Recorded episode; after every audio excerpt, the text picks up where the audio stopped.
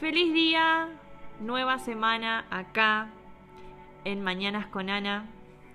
Hoy vamos a hablar sobre las emociones. Las emociones son una energía de movimiento. ¿Por qué? Porque las emociones nos hacen accionar. Yo estoy triste, acciono en base a eso. Si estoy feliz, acciono en base a eso. Nuestra conciencia tiene una vibración, una información. Y esta resuena con el campo de conciencia universal o con la conciencia de unidad, universo, Dios, cosmos, como lo quieras llamar. Y este nivel de frecuencia que nosotros proyectamos hace que esta conciencia atraiga a nuestras vidas situaciones y personas que están en resonancia con esto que estamos vibrando.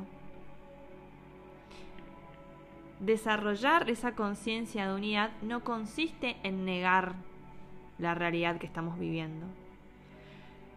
No, no, consiste en negar las emociones, sino empezar a encontrar ese para qué. Empezar a comprender el mundo que nos rodea y el mundo interno. ¿Por qué? Porque todas estas sensaciones, estas emociones que estamos experimentando, emiten una vibración. Y esa vibración se vuelve realidad, se transforma en nuestra realidad. La única manera de trascender las experiencias de dolor es eliminando los juicios que tenemos con respecto a esas experiencias. ¿Por qué? ¿Qué pasa? Cuando vivimos ciertas crisis o vivimos ciertas situaciones en nuestra vida, empezamos a cuestionar que esto que me está pasando está bien, que esto que me está pasando está mal. Y empezamos a emitir juicios no solamente al exterior, sino a nosotras mismas y a nosotros mismos. Porque me debería sentir de una manera, porque debería hacer esto, porque debería hacer aquello, y me auto boicoteo. En vez de afrontar esta situación como una oportunidad para poder transformar mi historia. Y cuando hacemos esto,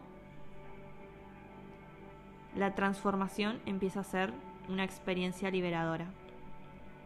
Con esta actitud mental elevamos nuestra conciencia y vivimos vibrando en esa conciencia de unidad.